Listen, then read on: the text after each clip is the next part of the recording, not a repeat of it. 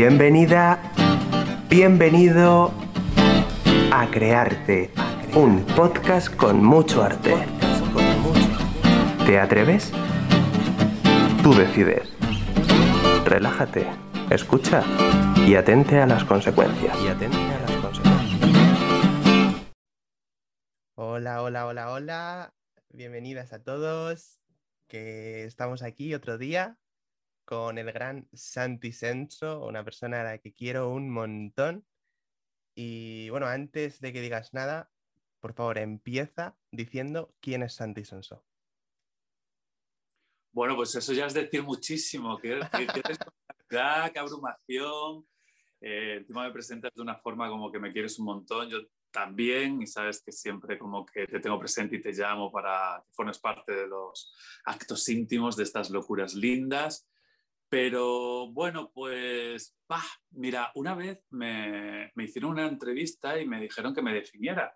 Y yo digo, va, pero ¿cómo voy a definir? Entonces puse en las redes sociales, eh, pues, que me definiera la gente. Entonces me pusieron que, que, soy impulsivo, visceral, valiente, honesto, eh, que descontracturo, que soy violento, que soy... Eh, que, me decían como un montón de, de, cosas, amoroso, muy... Mm, como muy hiperactivo, pero a la vez que doy como mucha paz, muy espiritual pero muy terrenal, o sea, dijeron como muchísimas cosas, pero realmente lo que más me, me, me puede identificar a mí como, como Santi, como persona, igual es, son como que soy un loco lindo. Sí, sí, porque, joder, eres actor, director, dramaturgo, creador, ¿no? Creador de los actos íntimos, escritor y luego pues tienes, eh, has diseñado sudaderas, ¿no? Eh, también colgantes, o sea que has tocado todos los terrenos y no sé si habrá algo más, ¿eh? Pero... Pues ahora estoy, estoy haciendo unas esculturas que, bueno, las yo digamos, y están los escultores, los artesanos haciéndolas y, y sí, la verdad que, que como, como, eh, como suelen decir que si soy un hombre del renacimiento, ¿no? Digo, no, yo soy un hombre de ahora de, de este siglo, de esta era, pero si cabe, pues estas locuras lindas pues como siento que la soledad no existe y que no soy autosuficiente, pues está yo creo que interesante interactuar y crear conjuntamente con otras disciplinas artísticas, ¿no? Entonces, pues en el mundo de la joyería, de la escultura, de la pintura, fotografía, de, de la moda, del teatro, de la música, eh, de la literatura, en este caso de los libros que he escrito. O sea, yo creo que, que al final el lenguaje de los actos íntimos y, y, estas pulsiones que yo tengo locas lindas, pues no, no las hago solo, ¿no? Sí, al final te acompaña gente, ¿no? Muy cercana, que siempre está ahí apoyándote y, sí. y que te apoya, vamos, eh, hagas lo que hagas, porque al final un creador lo que necesitamos también en este momento es gente que confíe ¿no? en nuestras locuras lindas, como tú dices, de decir, Santi, si tú crees que eso te va a llenar y va a llenar a la gente, vamos a por ello, ¿no? Es como muy... Sí, totalmente. Es que mm, no sé, como que, que es cierto cuando, cuando mm, propongo a muchas personitas a, a que, pues, pues que necesito de, de, de, de, su, de su arte, de sus creaciones para, para, para unirnos, para abrazarnos en el cine, en el teatro, en la pintura, en la fotografía.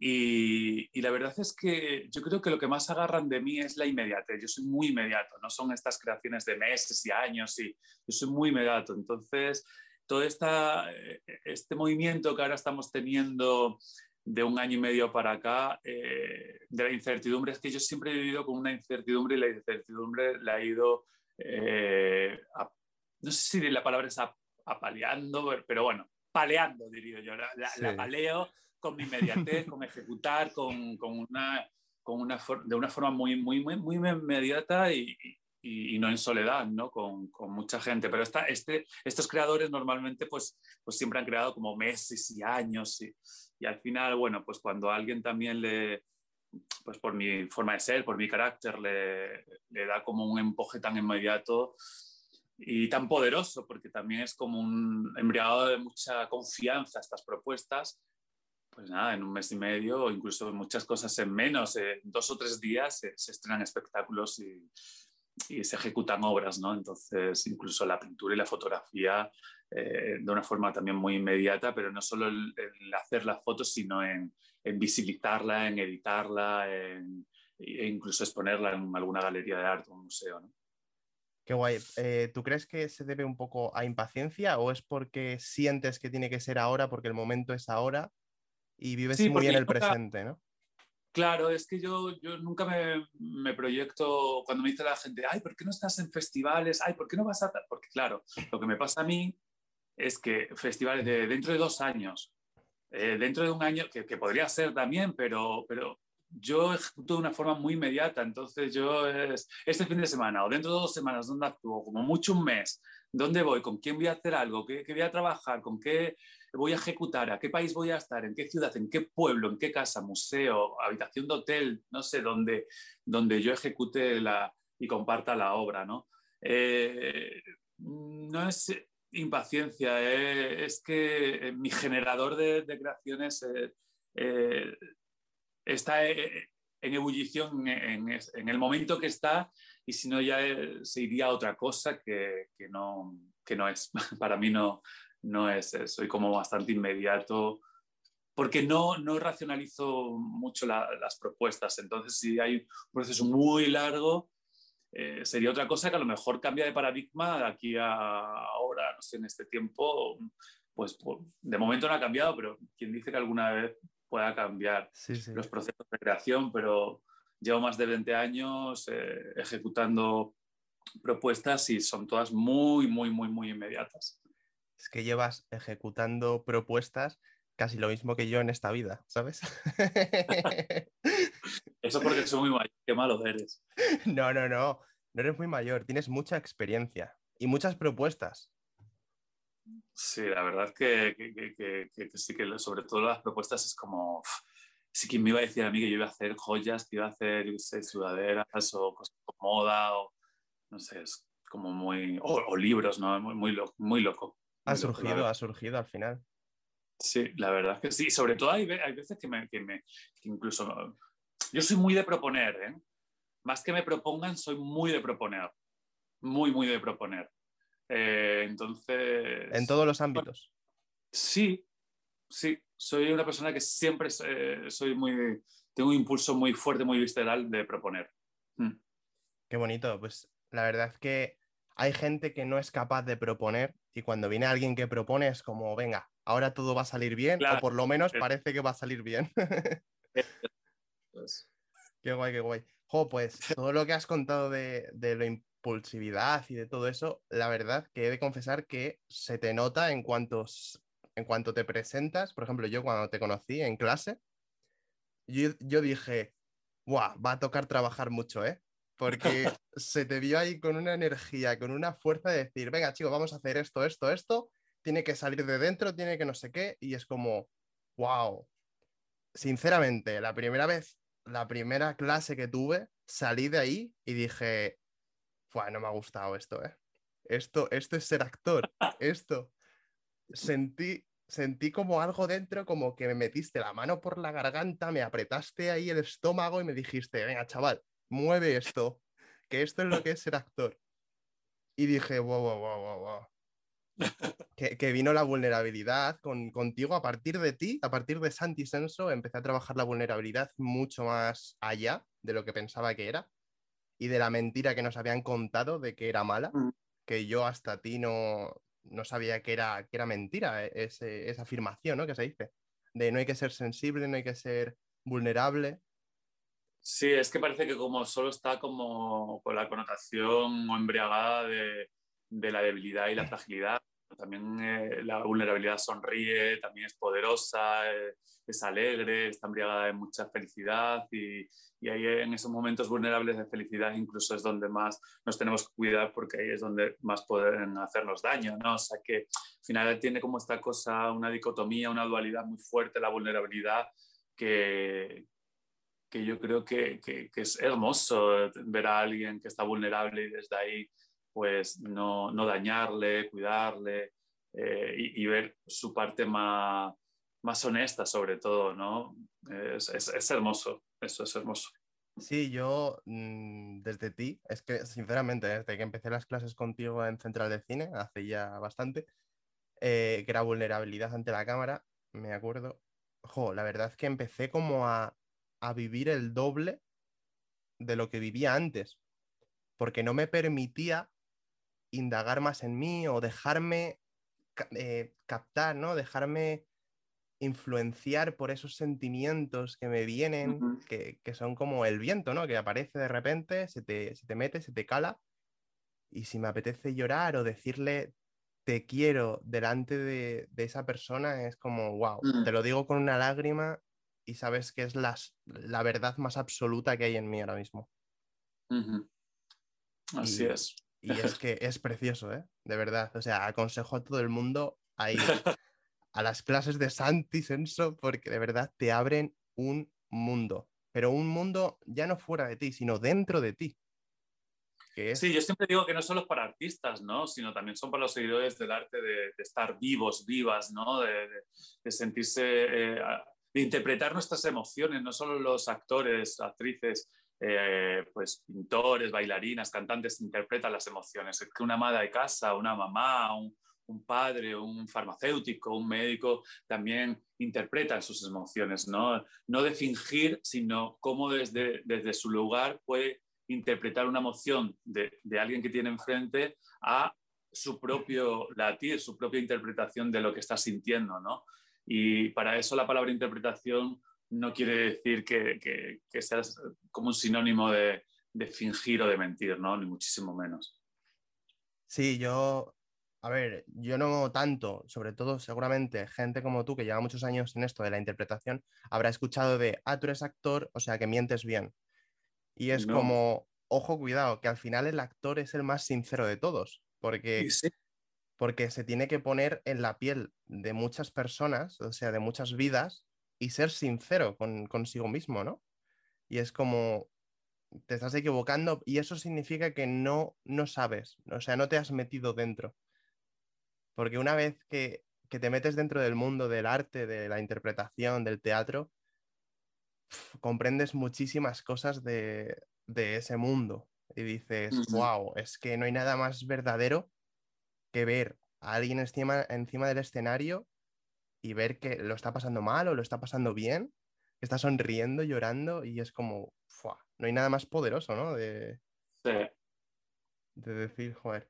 Y eso se ve mucho en tus actos íntimos, porque de verdad, o sea, he ido a obras, pero a tus actos íntimos, que he ido a unos cuantos, yo he visto sinceridad y fuerza, una fuerza de, lo que tú dices, de la inmediatez, ¿no? De, de la improvisación, de, de la hora, del presente, de que aunque tenga un guion escrito más o menos para guiar la obra, en todas las obras, en todos los pases, va a ser diferente, en cierta manera. Y yo creo que eso es lo bonito. Yo he llegado a ir varias veces al mismo acto íntimo y es que parecía que me contaba otra historia o desde otro punto. Sí. Como porque la dramaturgia está viva, porque no hay ensayo, porque hay una, un trabajo también personal de, de, cada, de cada persona, que hasta el propio, no solo los actores y actrices que están en escenas tienen sus testimonios propios, sino también eh, el propio espectador o espectadora tienen sus vivencias y, y, en el momento que le miramos a los ojos y les invitamos a lo mejor a participar abierta o discretamente, tienen también su propia réplica, diríamos, ¿no? Tienen pues su, propia, ese argumento, ese testimonio con el que interactuar y hacerles partícipe de la, de la puesta en escena, siempre con mucho amor, con mucho respeto y, sí, puede ser que, muy invasivo, muy, porque el espectador o la espectadora no espera que, que van a, verbalizar o interactuar, pero cuando se les invita, pues es una cosa como invasiva, pero nunca desde ese, ese, ese trabajo de violación, de imposición, sino desde la propuesta, desde forma parte de esta dramaturgia viva, de esta ceremonia, de este rito, que no es otra cosa más que, que sentirnos generosas y generosos en, ese acto íntimo, en esa representación que, como tú bien has dicho antes, que aunque vayas muchas veces al mismo acto íntimo, al mismo título, eh, digamos, eh, pues la, dramaturgia es, única, ¿no? Y, y, la vivencia y la puesta en escena es, es, única. Entonces yo creo que eso es, es lo que más poderoso nos puede llegar a, a, sentir es, a, a, nivel actor o, o a, nivel público que, que, algo sea como único, ¿no? Es decir, wow, es que no está milimetrado, ensayado, es que siempre, si bien cuando los actores siempre decimos que, que cada función, por mucho que esté ensayada, es eh, como siempre surgen cosas nuevas, pero hay como muy poco rango de, de, sorpresa. Aquí todo es una sorpresa, los actos sentimos todo es una vivencia única, ¿no? y como la vida misma y como el día a día, y es, y es, lo que al final un poco pues nos hace también como más tierra, más humano, más no, no, no tan endiosados a los artistas, ni, ni, ni mucho menos tampoco a, al propio espectador, ¿no? Eh, que, que, puede ser más erudito o no eh, del mundo de la cultura. Eh, yo creo que, que, todo el mundo a nivel emocional son eruditas, son y, y, no hay que subestimar a nada, a, ni a nadie, mucho menos. ¿no? Joder, mira, con lo que dices de, de, que el espectador, bueno, está vivo ahí dentro de, de la obra, yo, siendo sincero, yendo a tus actos íntimos es la única eh, vez que yo estoy nervioso viendo una obra. Porque la primera vez que fui a verte bueno, fue como, bueno, voy a ver a mi profe, ¿no? Que en, ese, en esa ocasión eras, eras mi profe. Y me senté, la empecé a ver, bueno, vi que a veces decías que se levantara alguien o que te acompañara hacia dentro de la obra, que se sentara contigo, que te acariciara el pelo. Bueno, a la siguiente que fui, fui con ese nervio de decir, wow, que me puede elegir a mí. Y encima me conoce, o sea, es como, wow, un pálpito, pero luego sales y dices, pero si parece que he estado yo dentro de, aunque no, aunque no me hayas elegido, pero parece que he sido yo parte total de ese acto íntimo y es como tus actos íntimos, siendo actor o siendo um, público, estás nervioso porque estás dentro. Sí. Sí, sí. Es verdad que, que, que, hay veces que, bueno, que tú has experimentado tanto de público como de actor. Sí. Eh, muchas veces la gente está más nerviosa como público que como, como parte del elenco en, en la escena, ¿no? Eh, es muy, muy fuerte. Es muy fuerte, eso sí. Una sensación sí, muy pues única, muy, es raro, pero, pero sí que es cierto que, que la gente me suele decir eso, ¿no? Como, como que, que, que dentro se sienten a lo mejor con otro tipo de seguridad, no sé, con ese espacio seguro más en la escena, que todo puede pasar, pero están como dentro, pero como público es como, wow, me va a sacar, no va a sacar, estoy dentro, no estoy dentro. Claro. ¿Y, de, ¿Y de dónde surgieron los actos íntimos?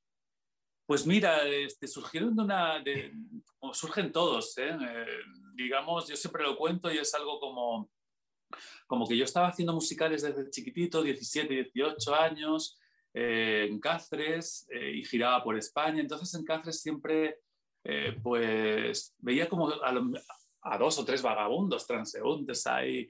pero cuando iba de, de, gira por otras ciudades veía muchísimos vagabundos, ¿no? Y, y, al final los vagabundos de, de esos transeúntes de mi, de mi ciudad pues formaban parte de, no, no los veías ya como, como personas de la calle o los mirabas de alguna forma más inferior o, o, o, de mala forma. Pero cuando yo salí fuera, que salía tanto de gira, iba viviendo a muchos vagabundos y dices, ¡guau! Es que hay mucha gente en la calle. Entonces me interesé mucho por, por cómo viven. Y yo salía de, los espectáculos, de los, del musical, de la ciudad, en Barcelona, bueno, pues donde actúas, en, en, Valladolid, en Bilbao, en Zaragoza, yo qué sé, ¿no? Y de pronto, pues me quedaba con ellos a hablar y les preguntaba y me sentaba con ellos y con ellas. Y la mayoría de, de, de, la gente que vive en la calle es un dato que es fuerte, pero es, Uno es por decisión propia. Hay como una minoría que no. Eh, porque se han visto por separaciones, porque se han visto la ruina, por, por, lo que sea, ¿no? Pero, y después hay una gran mayoría que son artistas, pintores, fotógrafos, actores, actrices, o sea, algo muy fuerte. Entonces yo me iba con ellos a los centros donde comían, eh, a los salones sociales, y lo que más me sorprendió es que ellos están felices en la, en, la, en, la, en la, calle y que es su templo, no se pueden mover de ese lugar, por eso vemos mucho al mismo hombre o mujer en el mismo lugar, en la misma esquina, en el mismo banco, eh, porque si se van, se lo quitan. Entonces, al final, es su templo, es, es un lugar sagrado para ellos, su hogar, ¿no? y decidí hacer un acto íntimo que, que, fue mi primer acto íntimo que se llama Hiera al calor y es como dentro de un hogar aparentemente tienes que estar en calorcito y estás helado, ¿no? Que es lo que le pasaba a estos a esto a estas personas con las que yo hablaba. Y sin embargo en la calle que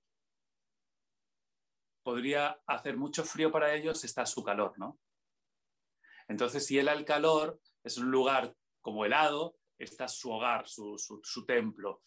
Y nada, pues fue como que le pedí a mis padres, a mis abuelos, a mis hermanos, pues fotografías, ropa interior, eh, vestidos, eh, juguetes, eh, cartas de amor. O sea, al final lo hice en una casa de, cuatro plantas en el, casco antiguo de Cáceres, donde la, gente iba en, entrando como viviendo, o sea, como, como transitando por la historia de mi familia, fotografías de, bodas, de comuniones, de, bautizos, eh, muebles, o sea, montaba una instalación muy grande de, mi familia para después escuchar el testimonio cómo entraba a ese hogar un tipo que yo empezaba en la calle como vagabundo, eh, oliendo a orín, a tabaco, a sudor, con ropas, con mantas. Y hay gente de los espectadores que me vería por la calle y después me vería en, en la casa o en el teatro donde actuase y decía, wow, pero si este es el vagabundo que hemos visto ahí, pero es el actor, o sea, es muy fuerte esa sensación y cómo entro en la casa, en este, en este caso, el día que lo estrené, en esta casa, en este hogar, y oliendo, ¡fa! oliendo pues a ciudad. No es que oliendo a mal, bien, a ciudad porque es donde yo vivo, ¿no? Entonces mi propuesta nada más entrar es ir oliendo los cuerpos de, de, de, los espectadores y espectadoras, porque muchos huelen a perfume, otros a sudor, otros vienen corriendo del trabajo, del gimnasio, no, no han pasado por casa y también tienen su olor, ¿no? Entonces eso era como muy impactante para, porque nuestro, eh, bueno, nuestro olor, en este caso para mí, eh, de, de, esta persona, pues es muy fuerte el olor porque, es, porque, se, porque no hay una higiene y, y, es un olor a ciudad y desde muy lejos ya viene el olor de un vagabundo, ¿no? Pero, pero también las otras personas huelen, entonces es interesante y cómo se aparta la gente de la calle para no leer al vagabundo cuando hay alguien que también tiene un olor muy fuerte a sudor y también, también se apartan o a perfume que te desagrada, yo qué sé. Fue una vivencia también sensorial muy poderosa el transitar por, por, por este y el al calor, mi primer acto íntimo. ¿no? Y fue muy hermoso porque mis padres, mis abuelos, mis hermanos formaron parte de toda la puesta en escena y, y fue hermoso. La verdad es que, que, un acto íntimo muy, muy poderoso. Qué guay, qué guay. Joder. Y eh, ¿hace cuánto de ese acto íntimo? O sea, ¿cuándo fue? Pues de años, 21 años o sí, sí. Ostras. O sea, que te caló bien dentro, ¿no? 22 años, 20, 21, sí, más o menos. Te, te, caló bien dentro, ¿no? El hacerlo. Es como que sentiste y dijiste, wow, esto es lo mío. Sí, sí, sí. Es que fue como algo muy revelador y yo seguía haciendo pues el musical, después me vine a vivir a Madrid y empecé a hacer series de televisión, eh, musicales también aquí en Madrid, cine, pero yo seguía con mis actos íntimos. O sea, es muy fuerte porque en Lavapiés tenía una sala durante un año que tenía toda la instalación puesta y tenía una vez o dos veces a la semana funciones, cuando me lo permitían otros trabajos. Y era impresionante, porque la gente entraba en este espacio y, y, y estaba mi, se llamaba el local El Sueño de Jan Parranda. Es un loco lindo también que vivía por aquí, por la pies, y montó un espacio y hacían conciertos, teatro, bueno, exposiciones, eh, talleres. Y yo en una de las salas está mi instalación puesta. me traje todo de Extremadura, bueno, fue impresionante, no sé, fue, muy bestia tener ahí como la gente iba ya como, una, como si fuese un museo, una galería de arte, no sé, a ver, pues esa instalación y después yo, pues, pues fuera de la sala se ponían tal día y tal día, está la representación. Ahora está abierto al público a, a que vean la instalación, los sonidos, los olores. Yo iba y reponía los olores y recolocaba. Impresionante, impresionante. Ostras. Y claro, tú eres de Extremadura, ¿no?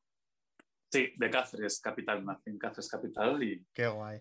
Joder, yo todavía no he ido, quiero ir. Me han dicho pues que es súper, súper lindo. Pues sí, además es que tiene, aparte a nivel cultural, tiene una gran trayectoria cultural de, festivales, el Teatro Romano de Mérida, el Festival Contemporáneo de Badajoz, el Clásico de Cáceres Alcántara, pero además tiene una red muy grande cultural y, hay muchísimos artistas, pintores, eh, este, escultores, y la verdad es que, tiene una gran tradición. Yo puedo decir que sí que me he educado con la cultura en, mi región, ¿eh? o sea que, que está muy presente. Claro, porque tú o sea, vuelves, ¿no? Cada dos por tres, en cuanto puedes, vuelves. Pues mira, en unos días me voy para allá que voy a actuar, o sea que, que sí, sí, la verdad que, que, me siguen llamando. Bueno, me siguen llamando, me sigo proponiendo. Yo siempre me propongo, ¿eh? es muy curioso porque me sigo proponiendo para que me llamen y me llaman, afortunadamente. Hay veces que también me llaman sin que yo les llame, pero pues sí, me tienen como pues, pues embajador de las culturas de Extremadura o a presentar algún premio, alguna gala o o bueno, pues sí, la verdad es que sí, que me, me tienen bastante presente. Qué guay, qué guay. Y yo, y yo, a mi tierra, ¿eh? muchísimo, que allá donde voy es como... O sea que es amor mutuo, ¿no? Mutuo, mutuo, mutuo, mutuo. 50-50. Y sin pelea, no es amor-odio, todo amor. Eso es importante, eso es importante. Bueno, que os propongáis los dos está muy bien, además. Eso sí, es que tiene que ser así, el amor es así. Claro, una cosa que yo, de lo que más he aprendido de ti, fue una charla que nos diste antes de salir al holocausto en una de, de los pases, fue que, que, en esta vida al final, sobre todo de los artistas, el que trabaja y el que se le ve, al que se le ve, es porque se propone y porque se deja ver, ¿no? Es, al final nadie te, como dices tú, nadie te va a coger y te va a llamar porque sí, de decir, oye Peter, vente a, ser protagonista de tal peli. Si no, si no has mandado tú tu videobook, si no has llamado, si no has contactado. Y una forma de llamar también es estar, eh, a lo mejor no de una forma directa, sino indirecta, porque el que está en el medio, este, pues tú ahora con estas entrevistas o con tus poesías, con tus libros, estás, no, es, no tienes por qué mandarle que también, ¿no? Tienes que mandarle el libro a una editorial o, tu manuscrito, pero si tú estás, estás presente, ¿no? Si ves que no te va funcionando eso, pues tienes que buscar otras cosas, cómo, cómo poder llegar a esos lugares donde tú también quieres llegar, ¿no? No, no uno tiene que ser honesto donde, donde quiere llegar, ¿no? Y esa honestidad te va a llevar a, a, lugares pues, pues, por, donde los, por donde tienes que transitar, pero, pero yo creo que siempre con una recompensa muy, muy linda y, yo creo que ahí es donde está pues el triunfo, ¿no? Estás presente en, lo que uno siente y cree y, confía y sobre todo sintiendo que hace bien a, los demás, ¿no? Porque si cabe eso es el poder, eh, el, el, poder como tal es cuando es en beneficio de los demás y es hermoso y, y puede también pues cambiar el paradigma de, de, otras personas, de otros pensamientos, de, de otras acciones y, les trasciende, ¿no? Entonces yo creo que eso es hermoso. Qué guay, entonces eso, perdón. Hay que hidratarse. que eso sería un buen consejo para las personas que estamos empezando, ¿no? En esto del arte, de la interpretación, de todo, de todo esto. Es como constancia y mostrarte siendo realista.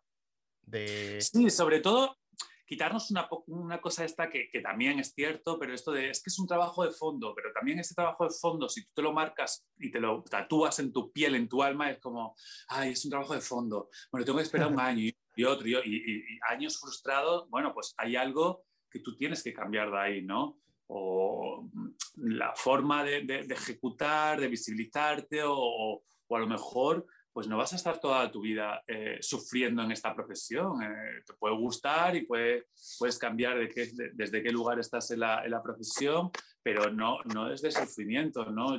no sé, yo creo que no, que no estamos como para sufrir eh, tanto tiempo, ¿no? Y, o nada de tiempo. Sí, sí. Pero, pero yo creo que, que uno también tiene que, que, que escucharse de, de, de cuánto cuánto sufrimiento tiene o, qué, es lo que le merece la pena eh, ese sufrimiento o no, ¿no? Yo creo que es mejor no sufrir eh, y, buscar, no digo que sea fácil, pero buscar la forma de cómo no sufrir, ¿no? Y, estar en eso, ¿no? Y nada, yo creo que, que, esta cosa del trabajo de fondo hay que tener cuidado porque esto es una profesión de fondo y bueno, sí, pero llevas 20 años y no, no has hecho nada, entonces, bueno, de fondo es como... de fondo para el pozo. de fondo para el pozo. Joder, qué guay, qué guay. Sí, la verdad es que es importante, constancia, pero siendo realistas, es que es la clave. Eh, hasta, ¿Hasta cuándo vas a estar eh, sufriendo de decir, wow, es lo que has dicho tú, llevo 30 años intentándolo y no he hecho ni, ni, un, ni una frase en una serie? Entonces es como siempre hay que tener otra cosa, ¿no? Es como, por ejemplo, ¿te escucho? Sí. Ah, vale. Bueno, no, te escucho y tú, claro, hombre. tú, por ejemplo, das clases también, como he dicho antes, en Central de Cine. Sí, además es como, como algo sorprendente para mí, porque yo tampoco he estudiado en una escuela de cine ni de teatro, tampoco es como que tuviese yo esta cosa de ser profesor y al final, bueno, tú has transitado también por, por, hmm. estas clases, yo es más como que somos compañeros y compañeras, no sé como el profesor, no, no voy a imponer, voy a proponer algo que yo creo que por el cual eh, se puede transitar y conectar con la vulnerabilidad para ser honesto, para eh, cómo está esta cosa de la personalidad, cuando estoy actuando o no estoy actuando, eh, cuando soy yo o no soy yo, o es un personaje o es la persona. Eh, quitarnos toda esa parte racional y más sentirlo desde algo más, más, pues, pues más impulsivo y más visceral y, ser lo más honestos posible, ¿no? Y cambiar el paradigma también un poco de, de la interpretación tan ensayada, tan estipulada, tan maniatada, ¿no? Entonces, bueno, porque al final somos como muy autómatas y, y al final eso también nos puede llegar a frustrar y aburrirnos. Entonces, bueno, pues intento como, como, como que estar todo con ese fuego y esa llama siempre encendida dentro de, de, nosotros y de nosotras. Y es un poco lo que, es lo que hago para acompañar a, a, los intérpretes, a los actores y a las actrices, ¿no? Entonces, bueno, pues desde ese lugar estoy dentro de una casa, un hogar, que es la central de cine, la escuela, pero me siento como que soy un compañero, pues, que acompaña, ¿no? Eh, más que que dice qué es lo que tiene o cómo lo tienen que hacer, ¿no? Sí, la verdad que, a ver, que yo antes he dicho que desde la primera clase salí diciendo, ¿qué es esto? ¿Dónde me he metido? ¿Quién es este señor? Porque no es la clase típica de, de cine, interpretación, de... Claro, claro, es Estamos que... acostumbrados a lo que nos acostumbran, ¿no? Exactamente, eres como eso que esa persona, ¿no? Que viene y te dice algo como que no es, la, no es el profesor, sino que es, pues eso, un compañero más y que de repente te dejan a ti mandar un poco en ti, que tú dices, bueno, sería lo normal, ¿no? Pero claro, en clase estamos acostumbrados a que nos digan, bueno, las miradas tienen que ir ahí, ahí, después tienes que buscar esa forma, tal. Pero llegas tú y dices, venga, a ver, ¿tú qué sientes? Vale, pues eso es lo correcto. Y yo como, ¿perdone? ¿Qué? Y te, quedas como en, shock, ¿no? De decir, wow.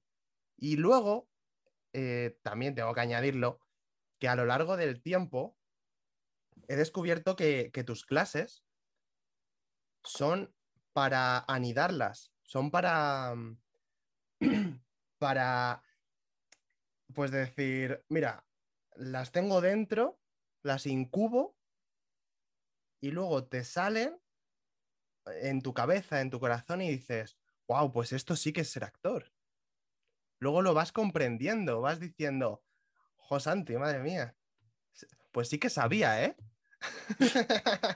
Qué lindo eso, Dani, Está bueno eso. Claro, claro. una visión muy, muy bonita. Es que por eso, las demás clases son como en el momento, ¿no? De decir, ah, claro, mira, tengo que mirar ahí y luego en cámara, en cámara lo veo y digo, joder, pues sí que es verdad, parezco actor, ¿no? Pero las tuyas son, venga, ahora cierras los ojos y haces tal cosa o piensas en tal cosa y es como, ¿y en qué me va a ayudar a mí esto? Yo no me veo actor así. Pero claro, es que no tenemos ni idea de lo que es ser actor. Es que yo creo que poca gente lo sabe. Es como es como que luego te das cuenta y me ha servido muchísimo, como he dicho antes, de lo mejor de la central, sin duda alguna. Porque te conoces a ti, te conoces a ti mismo. Y yo creo que eres muy fundamental en, en, la diplomatura, sobre todo porque es un viaje largo e intenso.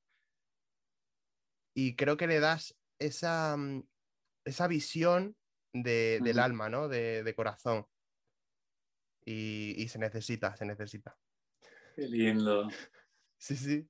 Eso, sí como lo he sentido y yo creo que como lo siente la gran mayoría al final, que, quiere seguir con esto, obviamente. Si luego termina la diplomatura y se va, pues, eh, hace otra cosa, pues a lo mejor no llega a procesarlo. Claro. Pero yo que estoy todos los días dándole vuelta a todo esto del arte, ya sea poesía, eh, interpretación, teatro, eh, esto, los podcasts, pues como que me estoy dando cuenta de, lo que me ha servido. ¿Para qué? Para potenciarlo en un futuro también y, e ir potenciándolo. Porque al final tenemos que ser conscientes de lo que nos sirve para potenciarlo. ¿Tú qué dirías que es lo que más has potenciado? ¡Guau! Pues, uh, qué, tremenda pregunta. Me ha surgido así del corazón. Bueno, he potenciado mucho en reafirmar mis, mis, poderes, el poder que.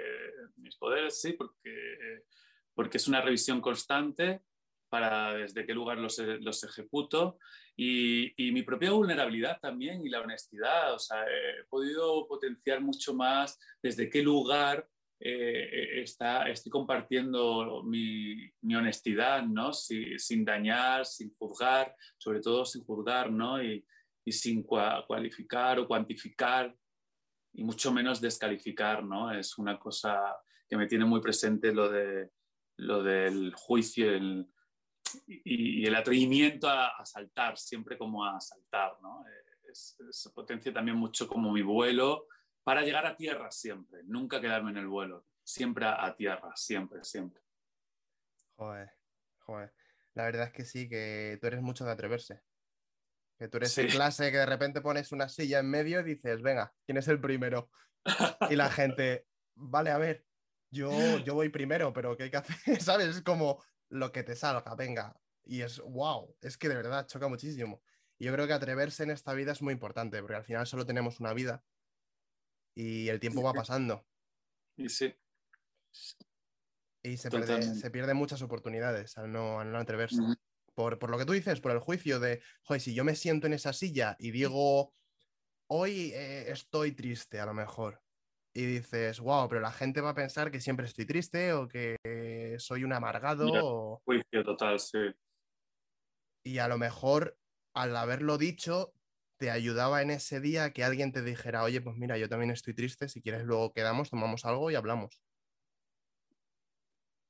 Y eso se puede perder, esa oportunidad, ¿no? De abrirse también. Yo, pues eso, gracias a, la Central de Cine en, conjunto, porque es un curso maravilloso además, la escuela tiene un curso maravilloso, la diplomatura, eh, la recomiendo al 100%, porque, porque van muchos, o sea, vais muchos profesionales que sabéis. claro, es que además somos todos como que estamos en activo, ¿no? Total, total no somos como profesores que llevan 20 años solo en la docencia, sino hay directores de cine, directores de casting, actores y actrices que estamos como pues en el medio ahora, ¿no? Eh, y entonces yo creo que también eso es como bastante importante, ¿no? De cara a poder, pues entender también al intérprete de las emociones de ahora, ¿no? De que, está con, con, las inquietudes eh, del medio, ¿no? De la profesión. Entonces yo creo que eso está, está interesante, muy, es, es muy importante, más que, que, solo decir que es interesante. Es necesario. Sí, qué guay. Pues mira, me acabo de acordar de una cosa muy característica de ti, que es em, el objeto de poder. Fíjate, ¿eh? Algo que, que dices, te lo dicen a ti y tú, wow, ¿qué es un objeto de poder? Y es que claramente el objeto de poder es preguntarse, ¿qué es el objeto de poder? Claro. Y, y quiero, quiero saber cuándo o con qué objeto surgió, ¿no? Porque supongo que de repente viste y dijiste, wow, este es objeto de poder ahora mismo, ¿no? Este es mi objeto de poder. Mm. Pues mira, fue, fue, fue en un acto íntimo que se llama Orgíame, la depravación del yo. Yo fui a verle.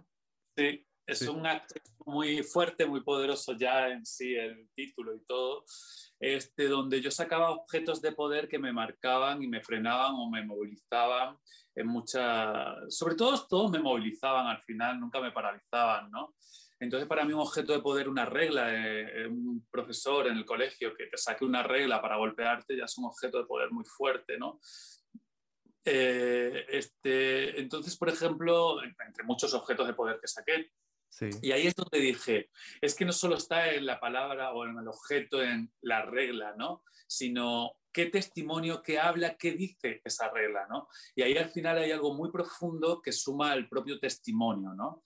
Entonces es como lo que tú dices un poco, ¿qué, ¿cuál es la búsqueda del, de- del objeto de poder para que también hable dentro de ese testimonio y haya, no, no que haya un, un subtexto, sino que es lo profundo de, de ese, de ese testimonio y muchas veces el propio objeto de poder es el que te, te lleva a lo más profundo para llegar a, a ese barro, a ese lodo, a esa esencia de- del fondo, de lo profundo de tu pozo, ¿no?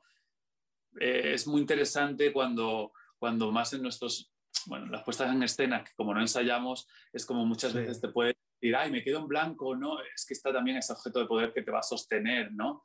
Que es lo más profundo.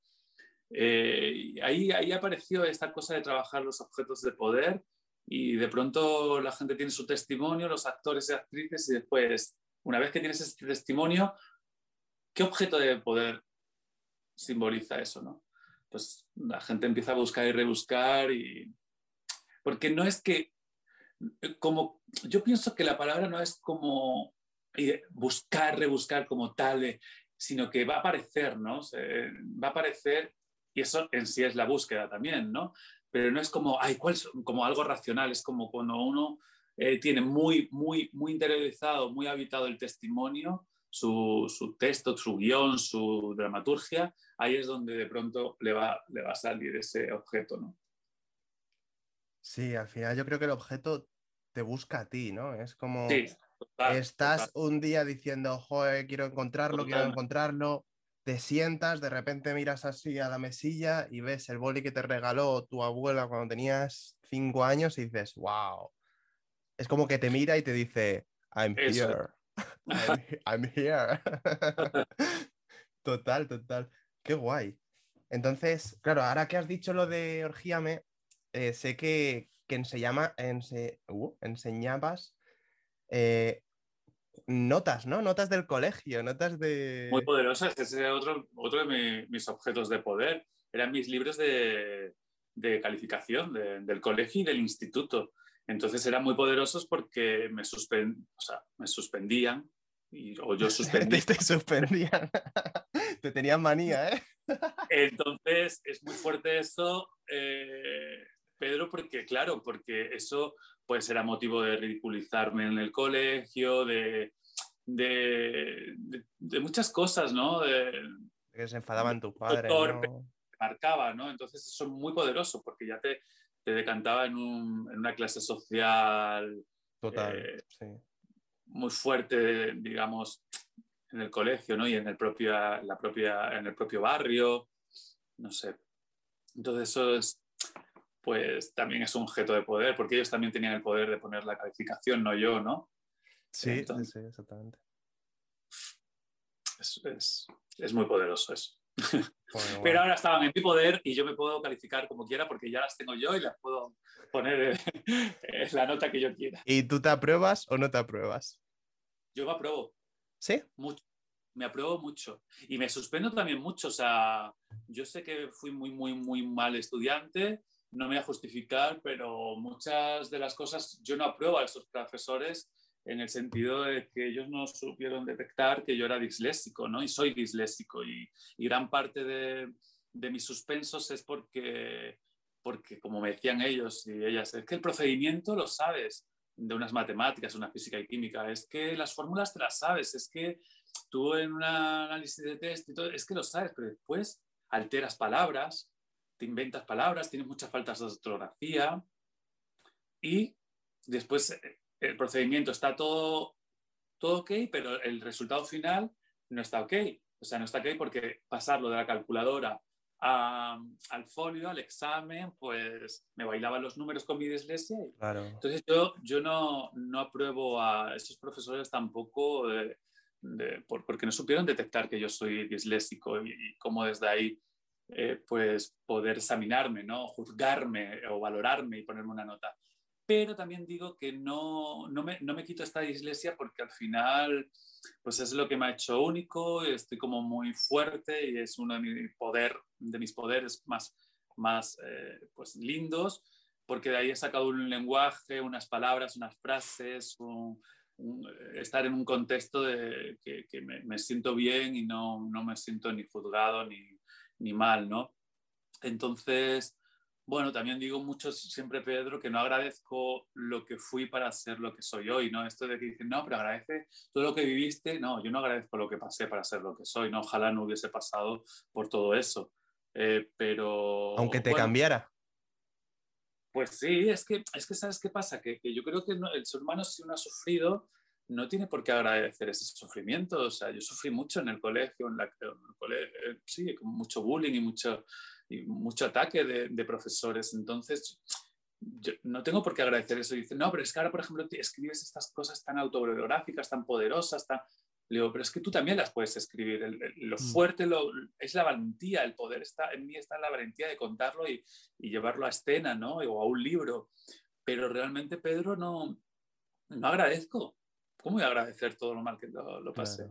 En mí, bueno, pues ah, cuánta gente puede contar un montón de historias, pero o no es su medio porque no son artistas y no quieren, no les interesa, y muchos de los artistas pues no les interesa, eh, o, por miedo, porque, no les, porque simplemente eso, no les interesa sacar por pues, su, su, parte más autobiográfica. Para mí, pues, pues es con lo que conecto y es un imaginario real muy lindo, que la gente encima no sabe si es verdad o es ficción, y después la estética es muy poderosa, no es que sea realista yo la estética de, de recrear un colegio, no.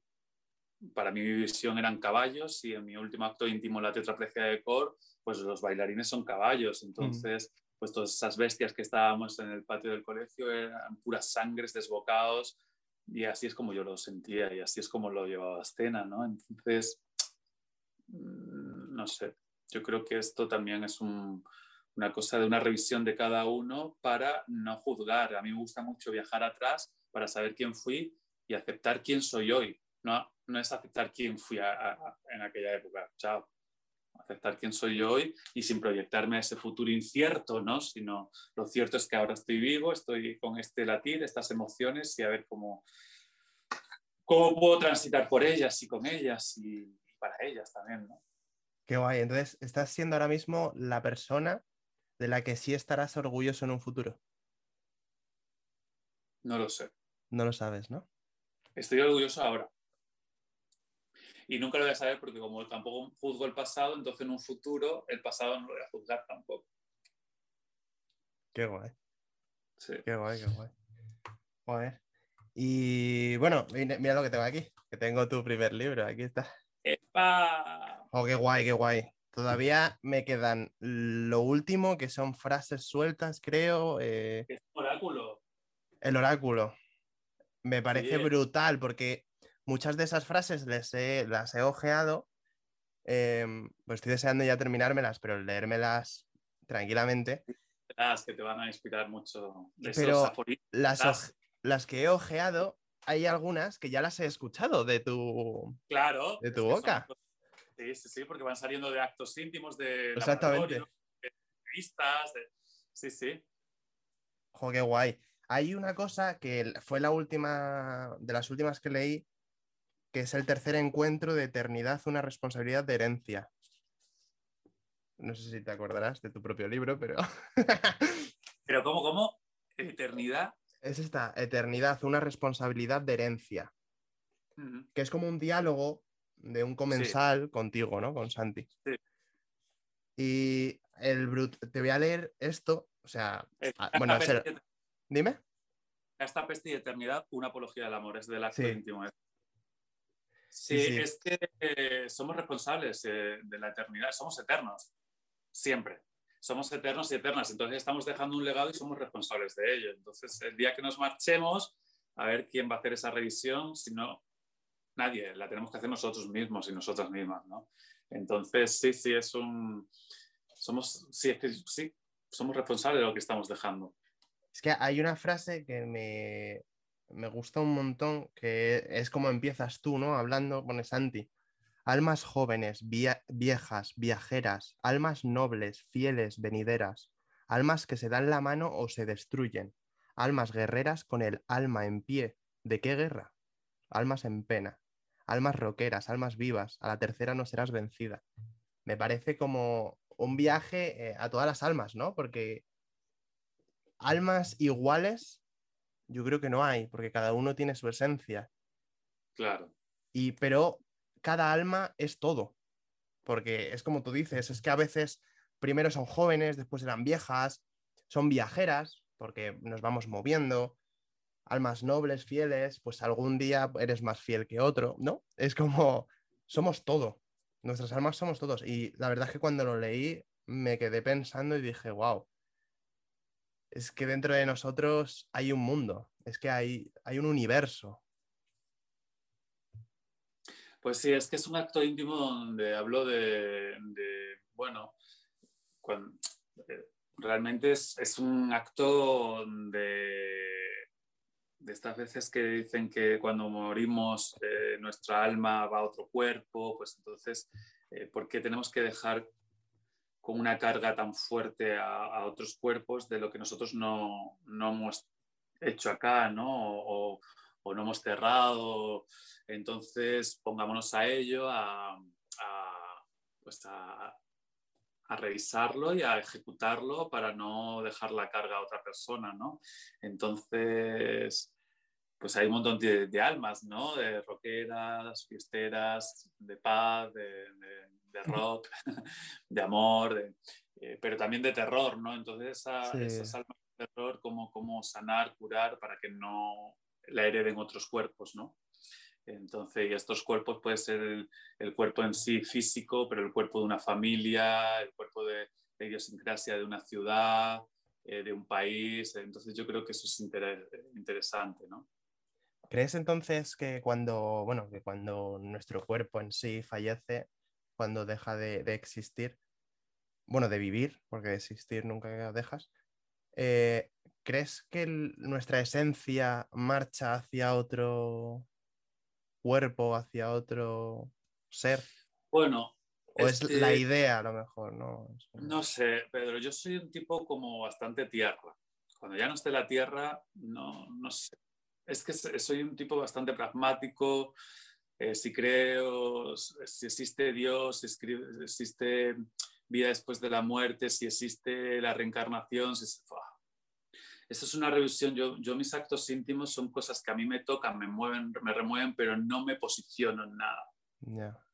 No, pocas cosas dentro de mis actos íntimos me, me, puedo posicionar en reafirmar el amor, en hacer las cosas con, con el mayor amor posible, pero no, no posicionarme si creo o no, si, pero sí que, siento, y eso es cierto, que hay una herencia, por ejemplo, si yo muchas cosas de, mi familia eh, soy así, es porque, porque me la han educado, me la han enseñado mi familia, mi familia a sus ancestros, sus ancestros a los ancestros. O sea, al final muchas veces eh, eso también es el alma, ¿no? El alma no, no, no está solo en algo espiritual. Eh, eh, o cosa, algo, no sé, que está en tu cuerpo y sale y se va al universo y baja cuando tiene que habitar otro cuerpo, ¿no? Es que el alma es que si tú ves eh, golpear a un perro o un niño en la calle, un señor, una señora, eh, eso está creado, eso es un alma, ¿no? Esto, tú estás permitiendo eso o no y eso al final pues crea, crea lo que aparentemente puede ser una cotidianidad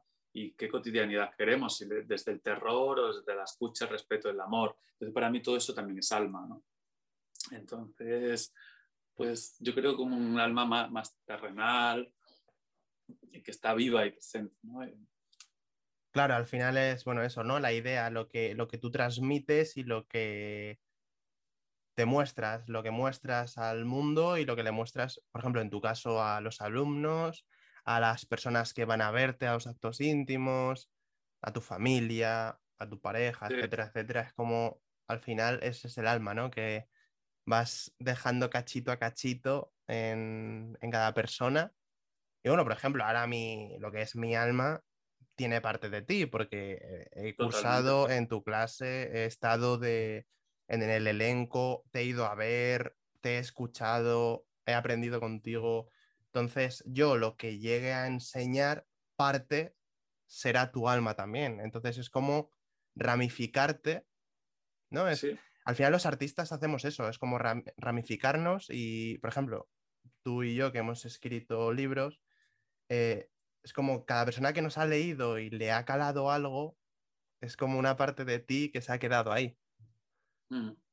Y me parece brutal, me parece lo más bonito del arte, llegar a la gente y, que, se, y que se quede ahí, anidando, como he dicho antes. Anidando, qué lindo. Anidando. Oye, y lo de... Mm, bueno, claro, lo último del libro, lo que te he dicho, es como que tú le haces una pregunta, ¿no? Sí, es un oráculo, tú le haces una pregunta y te responde. A ver, hazle una pregunta. Pero, ¿y hago así aleatoriamente a una página? Hazle una pregunta, hazle una pregunta y lo abres en, ese, en la parte del oráculo. Vale. Venga, ahora. A ver, a ver, a ver. La primera. ¿En un futuro voy a conseguir lo que tengo pensado, o sea, mis metas?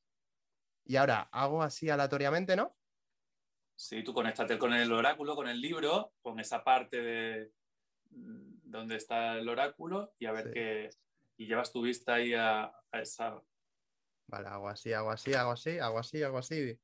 Nunca proyectes la negación y cuidado con juzgarlos porque dañarás tu ego. Chan, chan, chan. Ostras.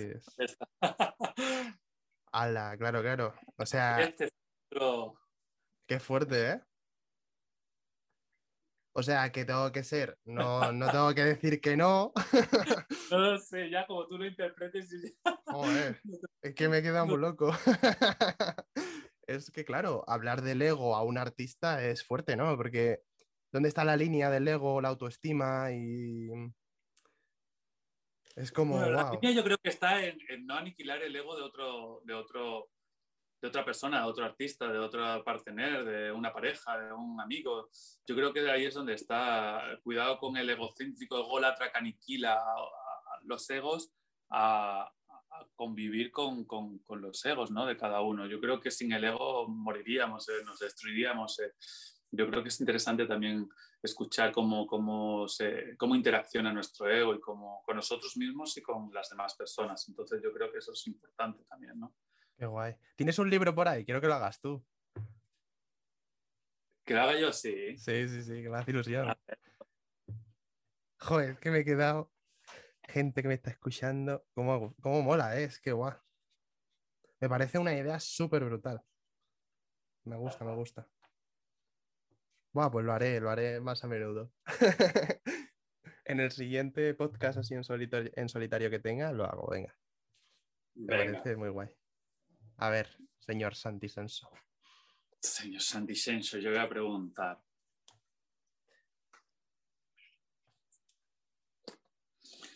Eh,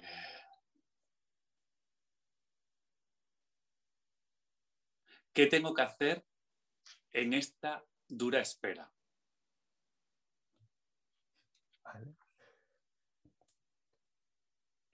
La divagación es un disfrute sin juicios. Es que la, espera es divagación total, divagación del tiempo además. Total, ¿ves? Pero vale, una pregunta así entre, entre amigos. No te ¿Es, loco. ¿Es usted brujo? Cuerdo, no te vuelvas loco, loco. Cuerdo, cuerdo, no te vuelvas loco, no seas racional. ¿Es usted, ¿Es usted un brujo? Yo no voy de brujo, no, no voy. Siempre esta cosa también cuando define, que se define a Santisenso, la gente que, que, es un chamán, un brujo, un gurú, un sanador, un ángel, un arcángel, bueno, decían unas cosas, y claro. Ahí aprendí yo también un poco, Pedro, de cómo me ve la gente y yo no lo puedo negar, ¿no? Pero tampoco voy a ir de eso, porque no lo soy, no me siento así. Ahora, que yo sano, que yo eh, adivino, que yo curo, que, bueno, pues bravo para estas personas, pero no puedo ir con, con, con esa idea, con ese propósito, porque me va a frustrar, porque yo no, no, me siento que soy un curandero, un brujo, un chamán. Por el momento no. no. Por el momento. Que nunca no. se sabe, ¿eh? Nunca se sabe. Nunca se sabe, la, la vida da muchas vueltas. Qué fuerte, qué fuerte. Y tu nuevo libro, que se titula Parir, ¿no?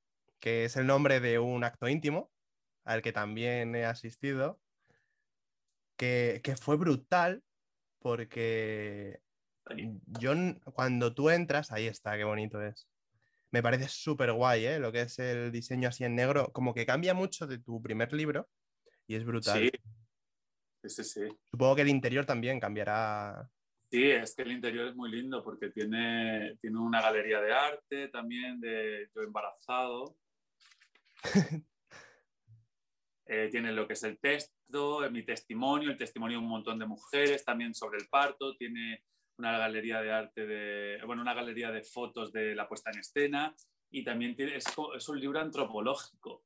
Es un libro antropológico de, de mis vivencias en Latinoamérica, eh, con comunidades indígenas, eh, hablando de la sexualidad, del género, de, del amor, de la relación que tienen los hombres y las mujeres y del parto.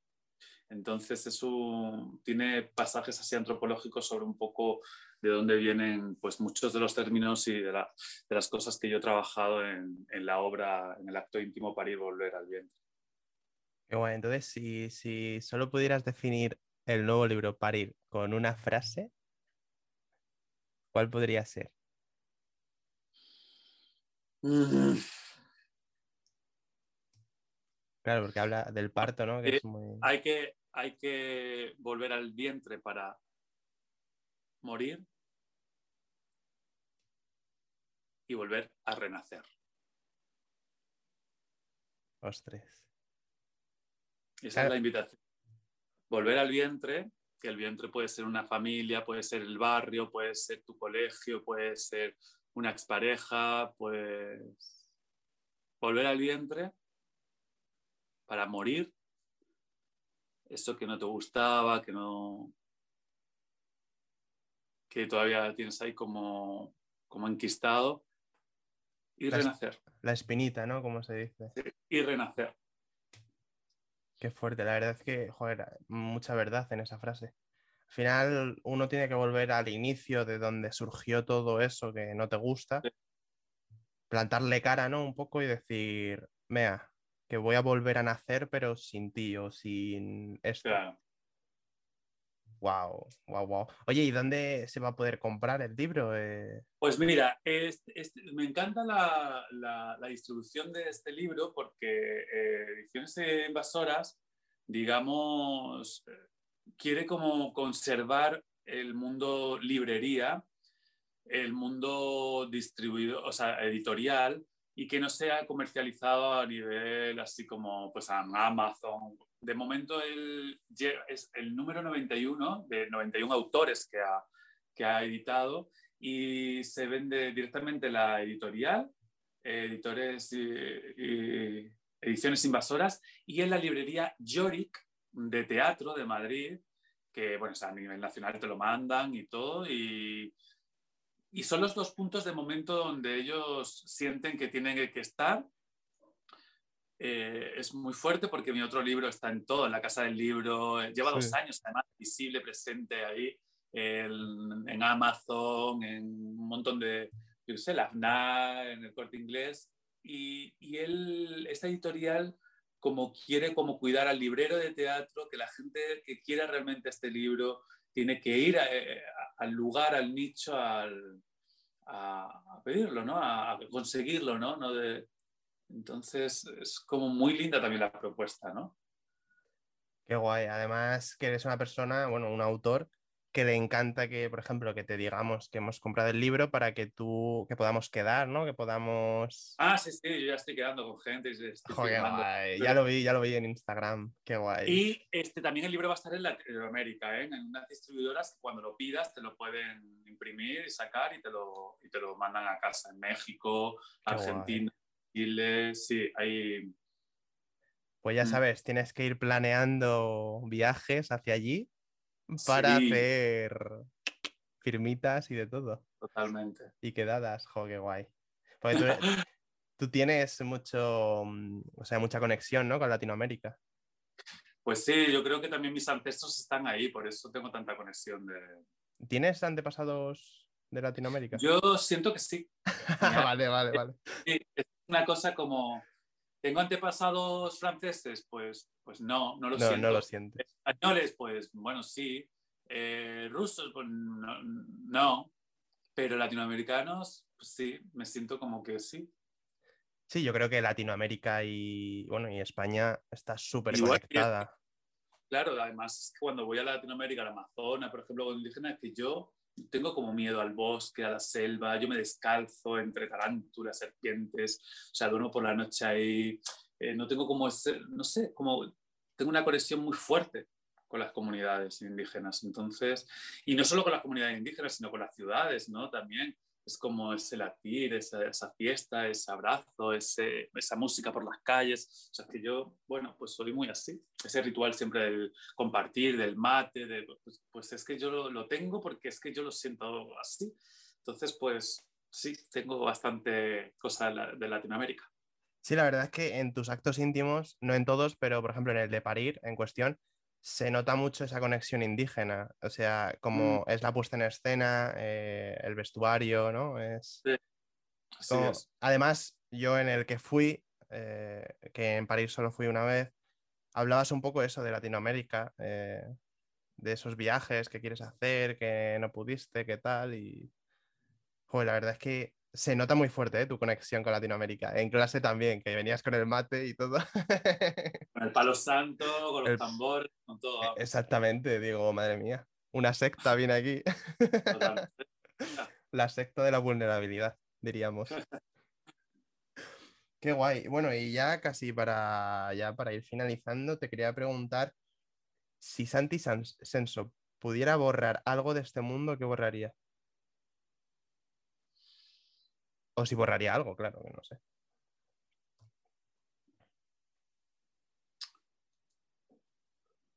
Pues mira, ¿sabes qué pasa? Es que, mira, lo primero que me ha venido es como el, el odio. Pero Hmm. sin el odio, a mí el- el- lo primero es el odio. Es que me, ha- me ha resonado como el odio, no sé, como esa cosa del odio, porque te lleva como, como a un rencor, a una venganza, como a un... Cuando alguien dice odio, no sé, eh, sí el odio, es que el odio te genera unas cosas como muy terribles. Sí, como que se te, digo- se te instala dentro. Mm. Porque sí, podría decir el hambre en el mundo, el pero, pero hay mucho, muchas cosas con el hambre también, ¿no? Eh, no sé, es, eh, como el odio es lo que más me ha resonado, sí, el odio. El odio. Que- Mm. Le vas a estar dando vueltas ya todo el día diciendo. Sí, me, me queda ahí un poco como, no sé. Ese es el que primero me ha... me- Sí, sí, al final la vida es eso, es lo primero. Sí, el odio. Seguro que luego se te ocurren un montón de cosas que dices. Sí. Pero no, yo creo que sí, el odio. El odio, el odio. No sé, si quieres lo, consultamos, ¿eh? Con él. Nada, no, no quiero que haya odio en mi mundo. Fuera, chao. A tomar por saco. Qué guay. Eh, antes lo has comentado que has dicho lo de, bueno, la dislexia, eh, que así has eh, construido frases e incluso palabras. Hay una cosa muy llamativa de ti, que es esa construcción de palabras medio inventadas, ¿no? De que unes, unes palabras como Sí. amándote nos o cosas así. Eh, ¿Se podría decir que surgió de eso? De tu... Sí, totalmente. Sí, sí, sí, sí. De ahí. Porque alteraba palabras, porque sí. Sí, de repente, sí. alteraba palabras o, o, o, construía palabras que no existían aparentemente, o medio así, y después surgía otra cosa, ¿no? Entonces sí, esta cosa de mm, come, métela, al final pone come, come, cométela, métela, es métela, cométela, cómeme, comete, come, comela, el que, ¿qué comes? Claro, claro. o amándote menos, amándome, amándote, cuidado con amarte menos. Sí, da, mucho juego, ¿eh? La verdad. No, no, y es súper interesante. Esa... Creo que me dijeron el otro día que te iba a llamar la RAE para ver si podías pasarte para crear tú las palabras. Bueno, de cierto modo, no solo construir la palabra, Pedro, sino también los significados, ¿no? En latín, eh, viste que tú también has transitado por, por los actos íntimos, pero qué es la compasión, qué es eh, este, la empatía, eh, qué es la vergüenza, qué es el pudor, porque muchas veces es como el pudor solo como a lo sexual. Bueno, yo tengo también un trabajo muy del significado de las palabras, ¿no?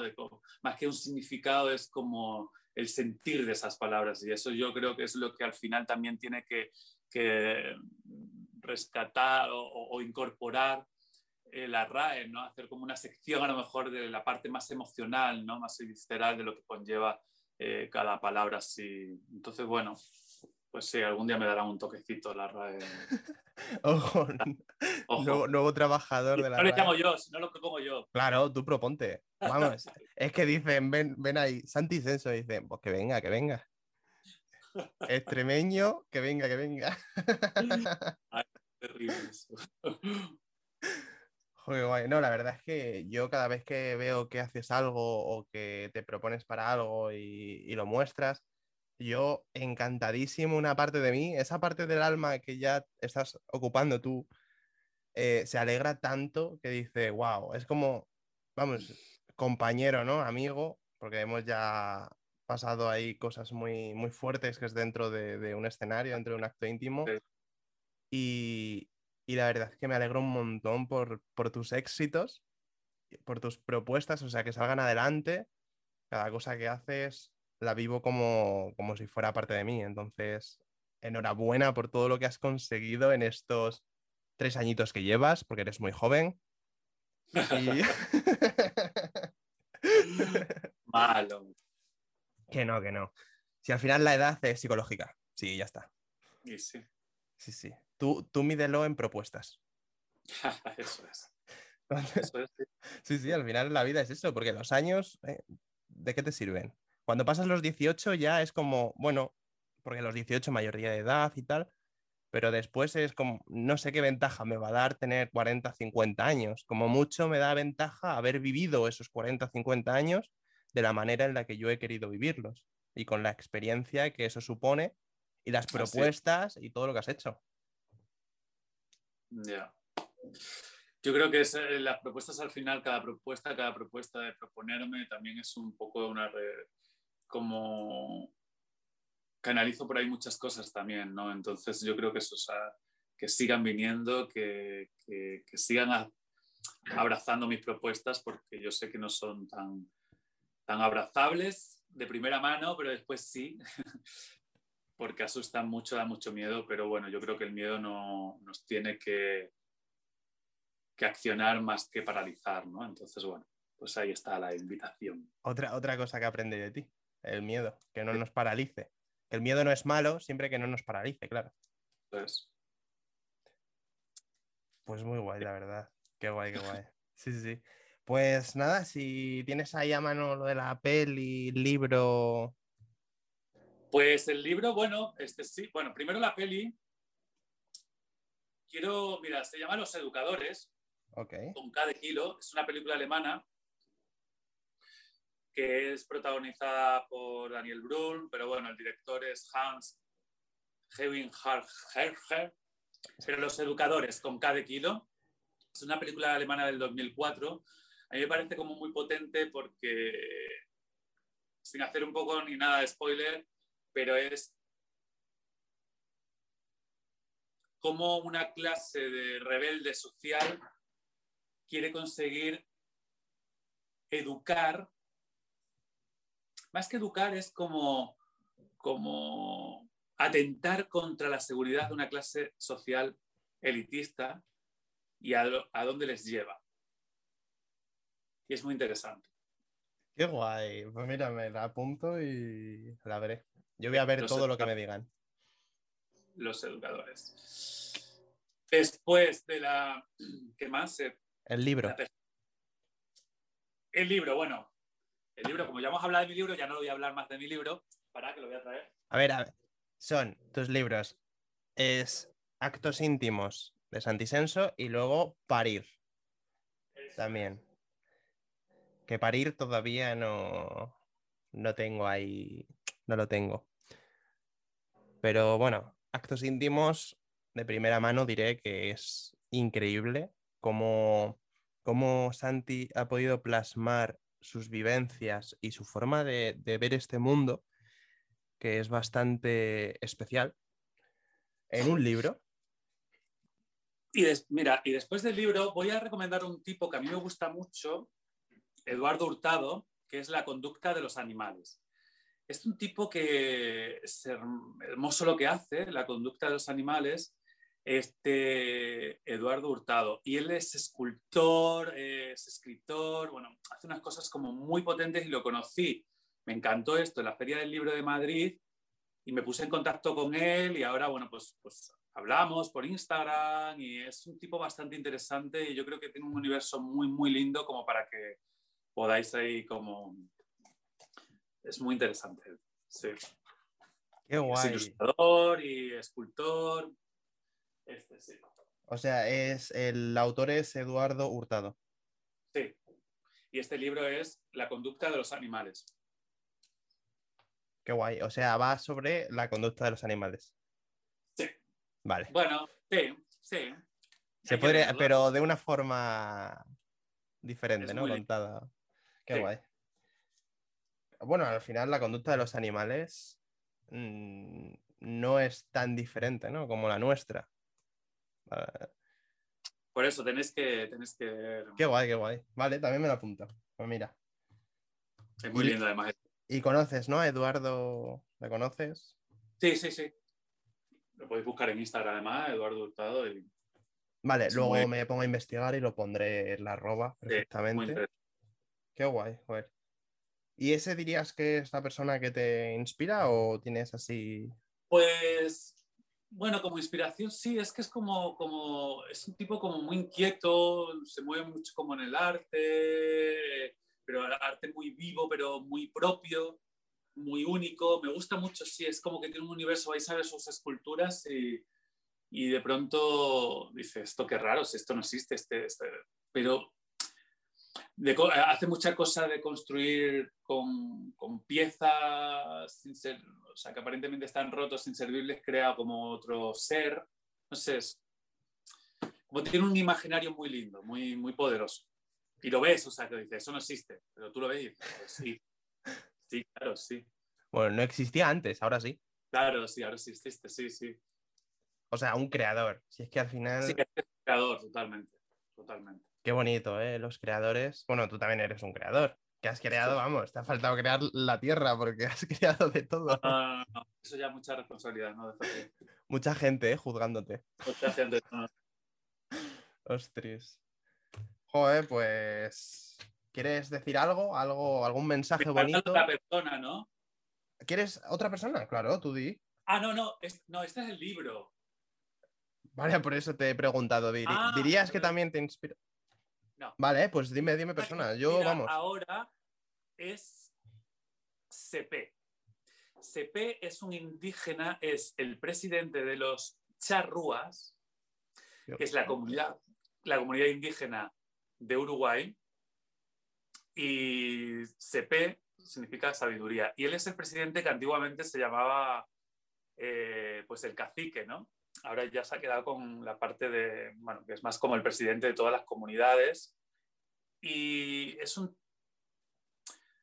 Es una, eh, a mí me, me interesa mucho como que, que la gente de acá se acerque a, a esa sabiduría, a esa cosmovisión de los indígenas, porque es... Yo llevo seis años yendo a, Uruguay consecutivamente y siempre me decían que se habían extinguido los, los charrúa, los indígenas charrúa, los indígenas charrúa, y este año, bueno, hace uno, un mes que vine de allá, pues me dijeron, no, pero si existen los descendientes, tal. me puse a... O sea, ¿cómo es el poder de, de una sociedad de decir que no existen que no existen, que no existen, y cuando uno pregunta se lo cree y no existen, ¿no? A cuando de pronto dicen, no, no, sí, sí. Y claro, me pongo en Instagram y pongo charrúa, me aparece un montón de activistas, de, de charrúa, de este, de, y nada, enseguida me puse a escribirles y me recibieron y, y me enseñó mucha cosa de la cosmovisión y de, bueno, de la evolución y de la guerra que ellos tienen constante, que son luchadores pero había una cosa como muy interesante que lo que ellos hacían es como que son guerreros ancestralmente de siempre, pero solo en la defensa, solo para defenderse, no para atacar ni conquistar. Y otras cosas, sabidurías, que su nombre significa sabiduría, el DSP, era como, como que le hable a la luna, ¿no? Ellos todos le hablan a la luna llena, antes de ayer, que fue luna llena, yo le hablé y este, porque ellos solo cultivan, cazan, pues todo, todo, o toman decisiones de la comunidad en la luna llena y hablan con la luna. Es muy, muy lindo, entre muchas otras cosas que me, que me enseñaron. ¿no? Entonces, bueno, pues eso, yo creo que también es, un, es alguien como, como que me mueve, me remueve mucho y, y, me cambió mucho esta cosa de la lucha, ¿no? Que yo digo, ay, ¿por qué tienes que luchar, seguir luchando? Es que nosotros somos luchadores, pero solo en la defensa, cuando nos vienen a atacar, no, no para... porque queremos luchar ahora, porque sí, ¿no? Entonces, bueno. Wow. ¿Dónde está la cosa esta de la lucha, del guerrero? de seguir guerreando, defendernos del no, de, defender lo nuestro, qué es nuestro, qué no es nuestro, la apropiación. Todo eso es, me, parece muy interesante que, y las comunidades indígenas lo tienen como muy presente. ¿no? Pues eso. Ostras, menuda inspiración, madre mía. Sí. De lo más profundo de la tierra. Mm, totalmente. ¿Pero tú has estado allí o has estado... Sí, sí, sí, ahora, hace un, nada, hace un mes. Ah, cuando fuiste, ¿no? Cuando fuiste... Sí. Cada vez que voy a Latinoamérica me voy con alguna comunidad indígena. Y te reciben bien, ¿no? O sea... Bueno, hay algunos que sí, otros que no. Los que me reciben, me reciben. Los que no me reciben, pues no, hay alguna comunidad, por ejemplo, los mapuche, que es de la parte de Argentina y chilena, sobre todo la parte de Argentina más del sur. Este, pues hace años que intenté contactar con ellos y hablar con ellos, nada, me dijeron que era rubio, ojos azules, europeo, español, chao, ellos todavía tienen esta cosa de que nos mataron, los, los aniquilaron, los destruyeron. Entonces yo creo que también tenemos que escribir nuestra historia, ¿no? Eh, no la de seguir escribiendo la de hace más de 500 años, ¿no? Es como Sí, al final, porque. Claro, yo. Tampoco, ¿no? O sea, es como. Claro, claro. Eh, al final nosotros no fuimos quien, o sea, nosotros ahora mismo, digo, no fuimos quienes les aniquilaron. Que sí, que a lo mejor sí fue un español o un portugués o lo que fuera, pero claro, al final no fue todo el mundo, fue, fue esa persona con esas, esas personas que fueron para allá, pero vamos, que a lo mejor fueron ocho generaciones más para arriba de, mí, ¿sabes? Que... Y claro, es que yo, por ejemplo, la mayoría de los conquistadores que fueron es Hernán Cortés, Francisco Pizarro, Orellana, y es que yo soy de esas ciudades. Yo soy extremeño, donde fueron los, los conquistadores. Claro. Entonces, pues, con más razón que también me sienta como muy de allá también, por el mestizaje, por... Total.